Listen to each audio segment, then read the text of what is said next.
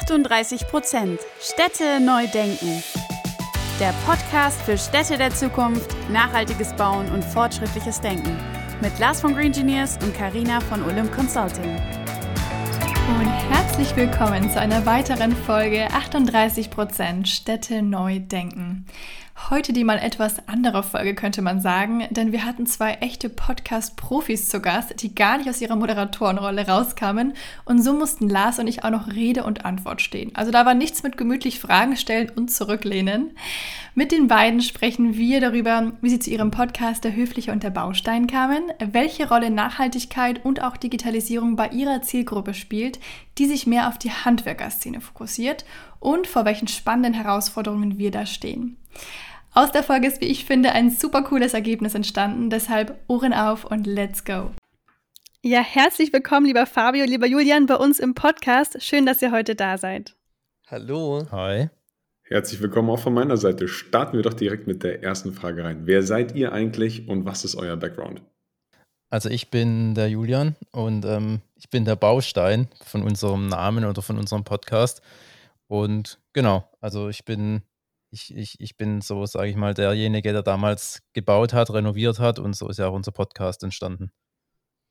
Genau, und ich bin der Fabio Gentile, der Höfliche. Also Gentile heißt vom Italienischen ins Deutsche übersetzt höflich.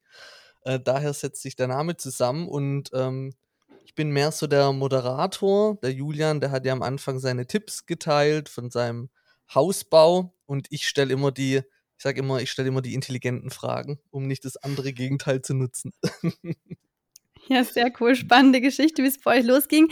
Nehmt uns gerne mal so ein bisschen tiefer in den Prozess ran. Also, wie ist es denn zu eurem Podcast, der Höfliche und der Baustein, eigentlich gekommen? Genau, also wie gerade schon kurz gesagt, ähm, ist damals so entstanden, ich habe hier ein Haus vor vier, fünf, fünf Jahren sind es mittlerweile sogar schon, ein Haus gekauft aus dem Baujahr 1962, war stark ähm, renovierungs- bzw. sanierungsbedürftig. Das haben wir dann auch kernsaniert. Und während so einer Bauphase macht man einiges an Erfahrungen. Und als dann die Renovierung bzw. die Sanierung abgeschlossen war, ähm, habe ich eigentlich gedacht, eigentlich müsste man die ganzen Tipps und Erfahrungen, die ich so gemacht habe, teilen, damit eben andere Bauherren, die vor derselben Aufgabe stehen wie ich, einfach, ähm, ja, einfach vielleicht nicht mehr dieselben Fehler machen oder eben einfach schon, schon vorher, im Vorhinein wissen, wie man denn was angehen kann. Ja, und dann kam der Fabio ums Eck und hat gesagt, lass doch einen Podcast machen. Und ja. Genau, also wir kennen uns auch schon seit dem Kindergarten tatsächlich. Ähm, sind dann da, also wir kommen aus dem Hohenlohische. Also kennt ihr Hohenlohe? Nee. das ist also Richtung äh, Schwäbisch Hall, okay. die Gegend. Ähm, also da, wo auch der Schraubenwirt ist, das ist vielleicht ein Begriff. Da kommen wir eigentlich ursprünglich her. Und, und, dann, und dann sind wir nach Stuttgart gezogen und ähm, haben eigentlich schon unser ganzes Leben Hand in Hand verbracht, sozusagen. und sind dann auch gemeinsam ähm, an das Projekt. Und wir haben uns ja auch ein bisschen entwickelt. Also, wie gesagt, damals waren wir ähm, der Podcast für Bauherren, mehr oder weniger, ähm, haben Tipps geteilt. Und in der Zwischenzeit ähm, unterstützen wir Unternehmen der Baubranche im Bereich innovatives Marketing. So, so hat sich das, so haben wir uns auch weiterentwickelt, sage ich mal. Von den reinen Tipps und Erfahrungen. Ich meine, das dann auch irgendwann erzählt, was man so an Erfahrungen gemacht hat, haben uns da immer mehr weiterentwickelt. Richtung ja, Bauherren, Handwerker, einfach für, wir sprechen einfach alle Bauinteressierten an. Total schön. Ich finde den Hintergrund auch schön, weil das irgendwie so sympathisch wirkt. Und Karina und ich natürlich jetzt auch hier mit unserem Podcast zusammen mit euch wirkt irgendwie alles sehr stimmig, finde ich. Deswegen große Freude daran. Steigen wir aber jetzt noch tiefer in das Thema Bauen ein.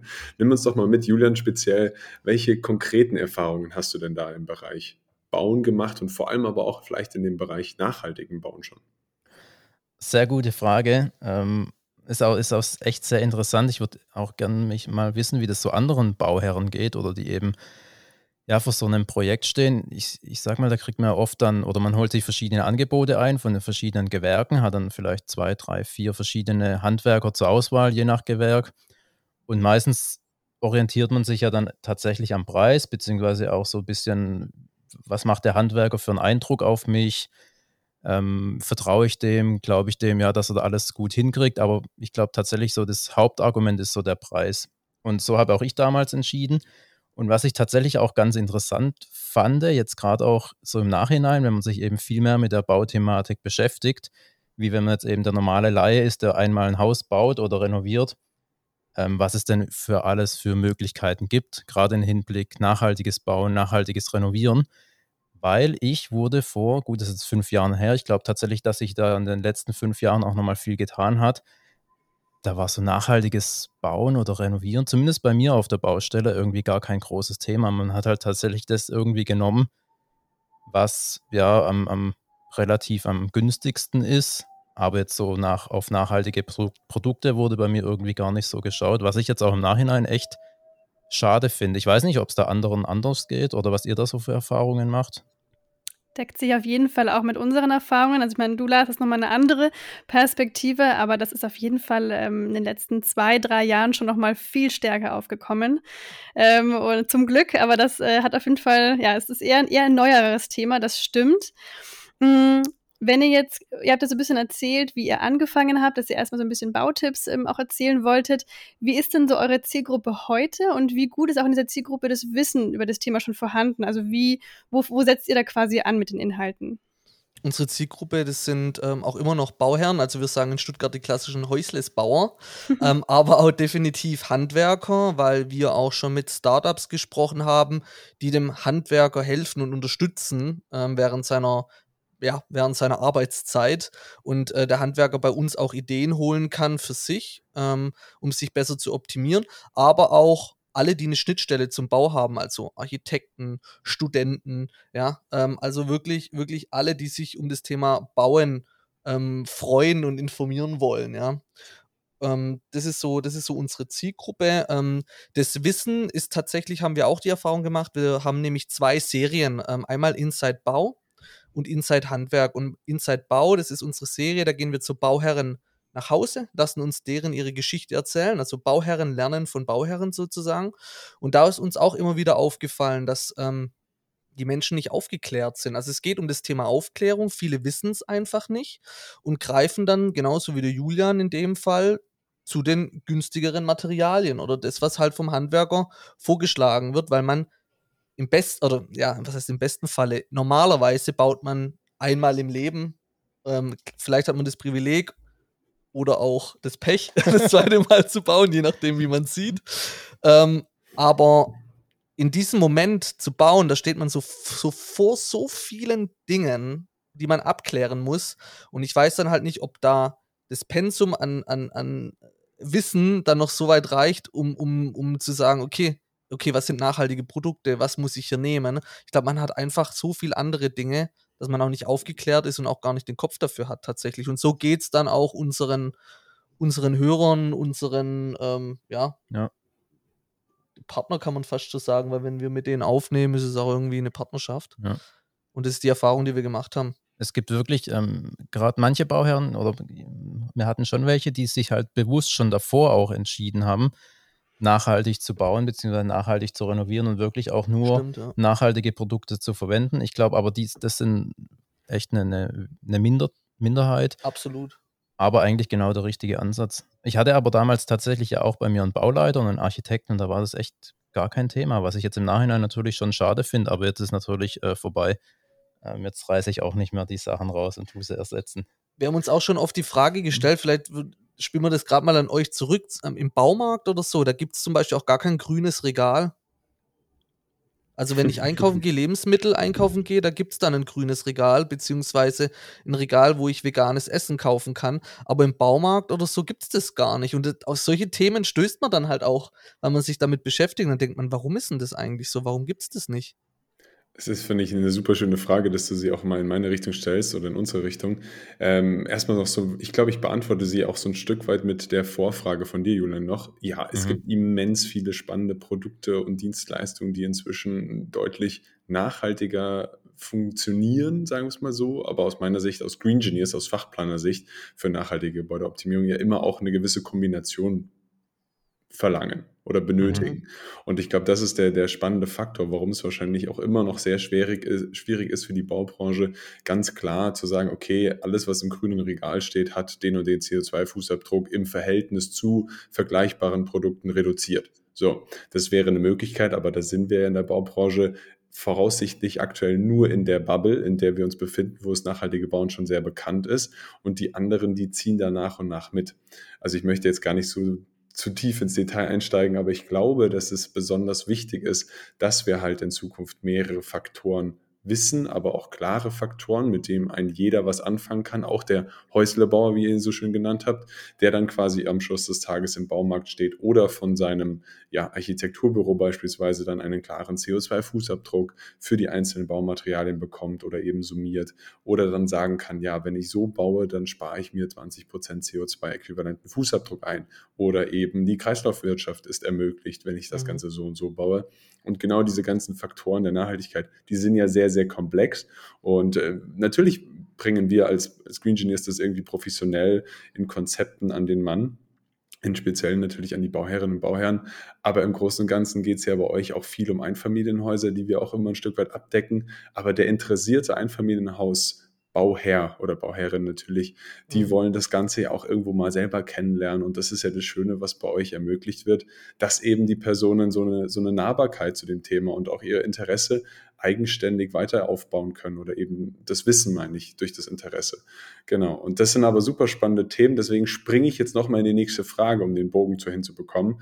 Inwiefern spielt dann da eigentlich die Digitalisierung bei euch eine große Rolle oder für das Thema Bauen an sich, weil ihr seid ja an sich sehr stark in, dieser, in diesem Schritt hin zur Digitalisierung auch immer wieder mit drin, richtig?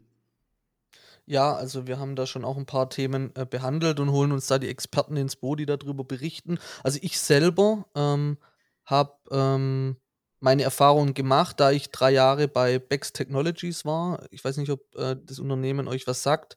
Im Bereich Baustellenlogistik. Ähm, da können ähm, Händler, also Baustoffhändler, ihre Kunden innerhalb von zwei Stunden in einem gewissen Umkreis anliefern. Also es ist eine App sozusagen und die können da dann ihr Fahrzeug buchen, können sagen, was für Materialien ähm, sollen verschickt werden und dann wird es an die Baustelle geliefert.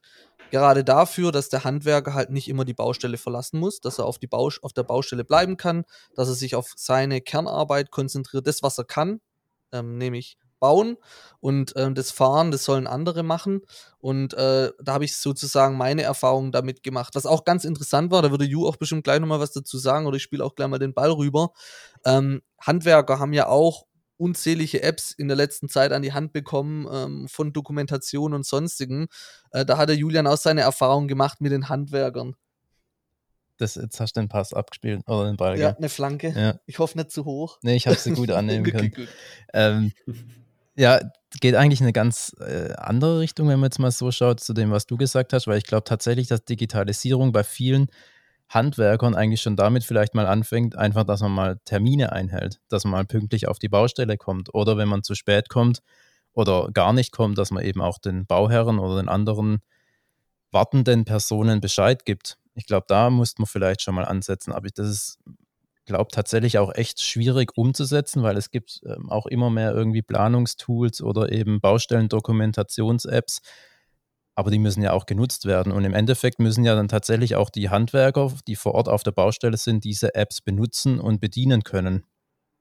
Und ich glaube, dass es tatsächlich daran noch hakt und dass eben die, der Schritt zwischen denen, die sich die Apps ausdenken und programmieren, beziehungsweise auf den Markt, Markt bringen und die, die sie dann später nutzen, dass da noch eine gro zu große Lücke ist und die nicht wirklich aktuell geschlossen wird oder geschlossen werden kann.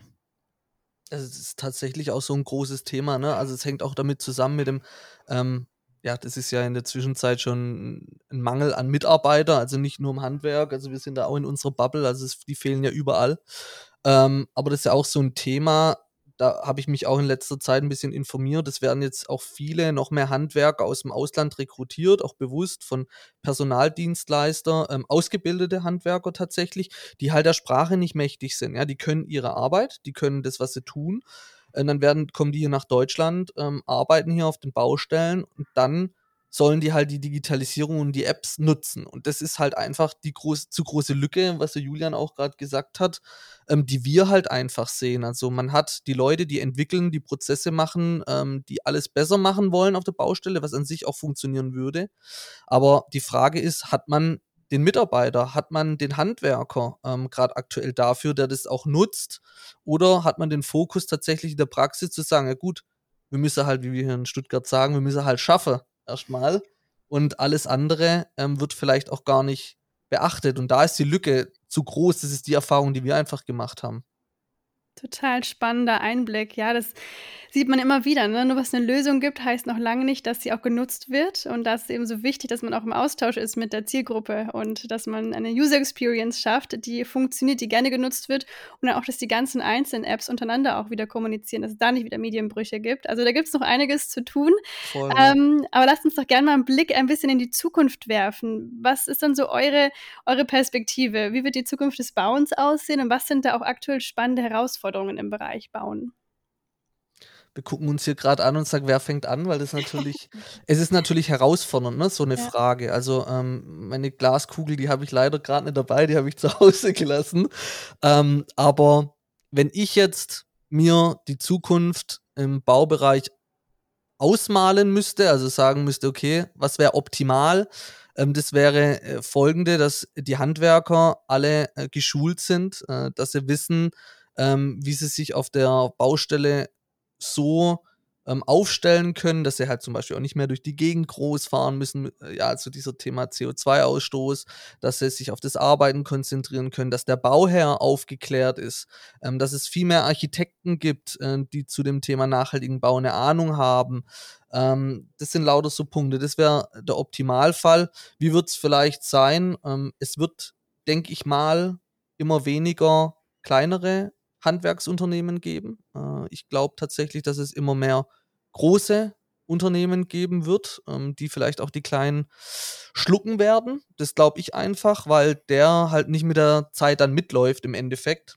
Und das ist das, was ich, ich glaube und ich denke, ja. Ich, ich glaube tatsächlich, dass man, oder was ich mir wünsche, oder was, wo wir, glaube ich, auch echt noch viel Handlungsbedarf haben, dass man einfach schon viel früher oder bei dem Prozess ganz vorne anfangen in der Genehmigungsphase, dass wir da in Deutschland einfach wieder, oder was heißt wieder, einfach einfacher werden, um Bauvorhaben genehmigen zu können.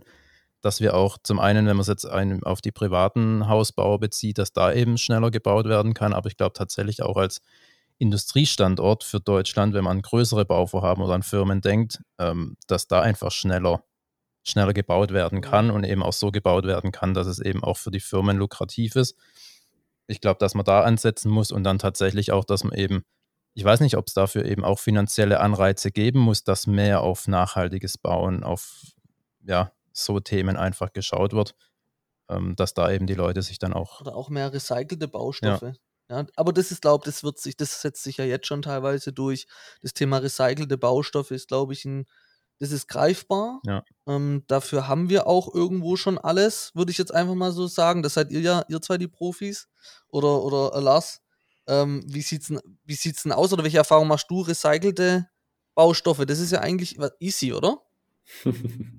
Einfach ist es nicht, komplex wird es immer, wenn es um Nachhaltigkeit geht, aber es ist auf jeden Fall nicht unmöglich. Das Schöne mhm. ist ja, dass wir dieses Kreislaufpotenzial, was in diesen Baustoffen drinsteckt, schon länger kennen oder viele kennen es und sortenreines Verbauen beispielsweise im Sinne von sortenrein Trennbarkeit zu schaffen, äh, das ist alles machbar. Und das, das Schöne ist ja, der Trend ist gekommen, dass diese Kreislaufwirtschaft jetzt angestoßen wird, also dass mhm. man immer mehr Produkte und Hersteller hat, die dann sagen, sie nehmen zum Beispiel am Ende des Lebenszyklus auch ihr Produkt wieder zurück, ja. sie versuchen es Cradle to Cradle zu bauen oder sie lassen sich dann gar zertifizieren von Cradle to Cradle, dass man es eben so wieder sortenrein trennen kann. Mhm oder dass man eben sagt, man fängt für diesen Urban Mining Gedanke, also dass man eben Immobilien oder halt ganz klassische Bauwerke als eben zukünftiges Lager für Materialien sieht oder eben jetzt sagt, okay, wenn ich das Ganze jetzt so einbaue, dann kann ich es nach 30, 40, im besten Fall natürlich viel, viel länger, 60, 70, 80 Jahren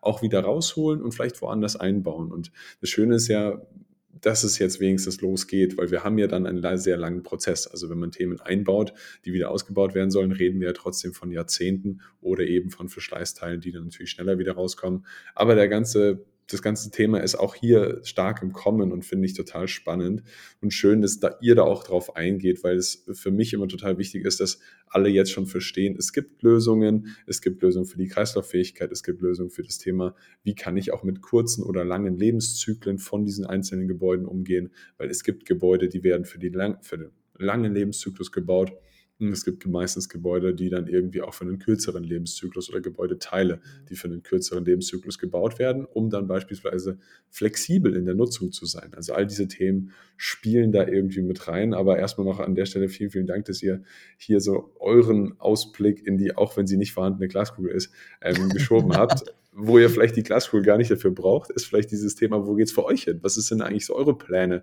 für den Podcast und, und für euch als Team, sage ich jetzt mal? Was passiert in der nächsten Zeit? Was können wir von euch erwarten? Mhm. Also ähm, vorher vielleicht nochmal einen Schritt zurück. Also ich bin jetzt seit knapp drei Monaten zu 100 Prozent in dem Thema drin, also der höfliche und der Baustein. Ähm, wir haben vor zwei Jahren, glaube ich, sogar schon das Unternehmen gegründet gehabt. Drei Jahre. Vor drei Jahren, irgendwie sowas. Ähm, zwei, drei Jahren. Irgendwie ja. so.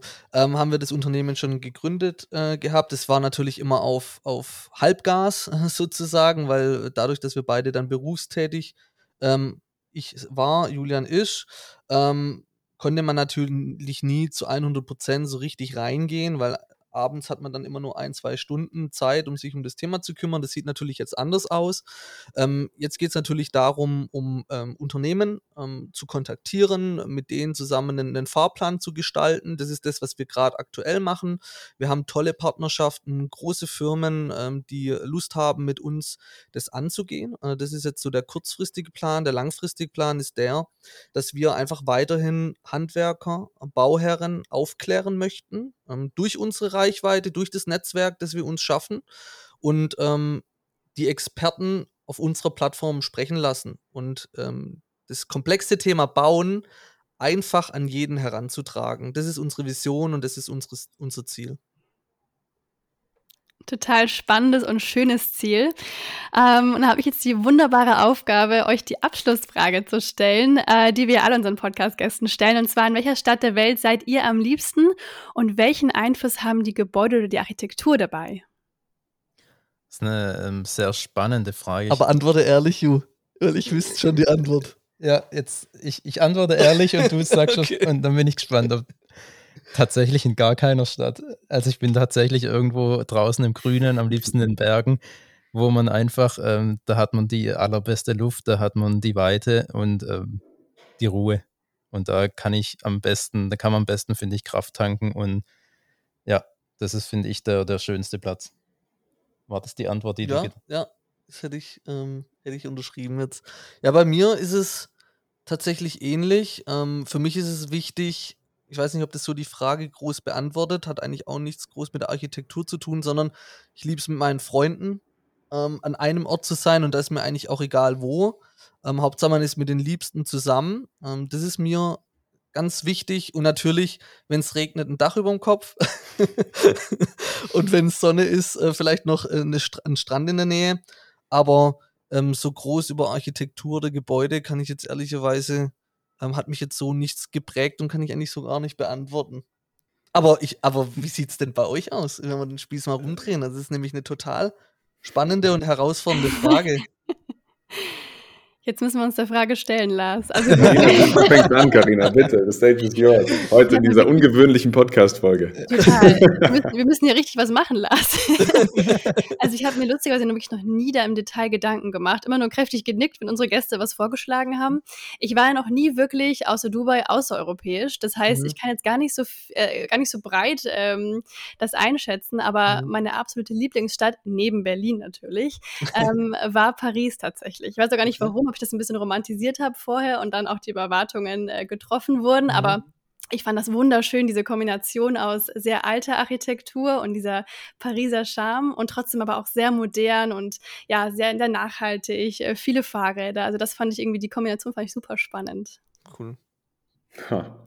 Für mich ist es tatsächlich auch so ein Thema, dass ich gar nicht in der Stadt äh, aufgewachsen bin, sondern auch auf dem Land und für mich deswegen sehr, sehr viel Land und Natur zu versehen und wie auch immer Landschaft dazugehören zum Leben. Aber ich glaube, dadurch, dass ich trotzdem schon einiges von der Welt gesehen habe und ganz große Städte ganz toll finde zum Teil, aber irgendwie in München so zu Hause bin, finde ich München natürlich besonders, weil es für mich irgendwie die Kultur und die Themen verbindet, die mein Leben irgendwo so ein Stück weit um mich herum ja verbindet.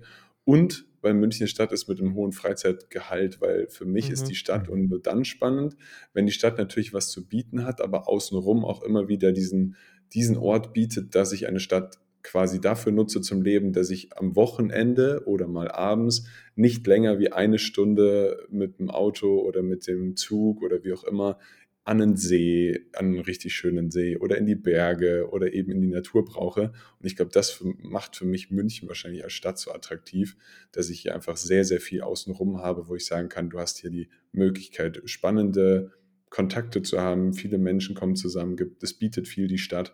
Ähm, es hat natürlich noch auch eine gewisse Überschaubarkeit und hat aber dann vor allem außenrum so viel Spannendes. Und das fehlt mir in manch anderen ganz großen Städten auf der Welt, die dann mhm. manchmal außenrum in Anführungsstrichen nur noch Land haben und nichts anderes oder vielleicht noch einen Strand am Meer.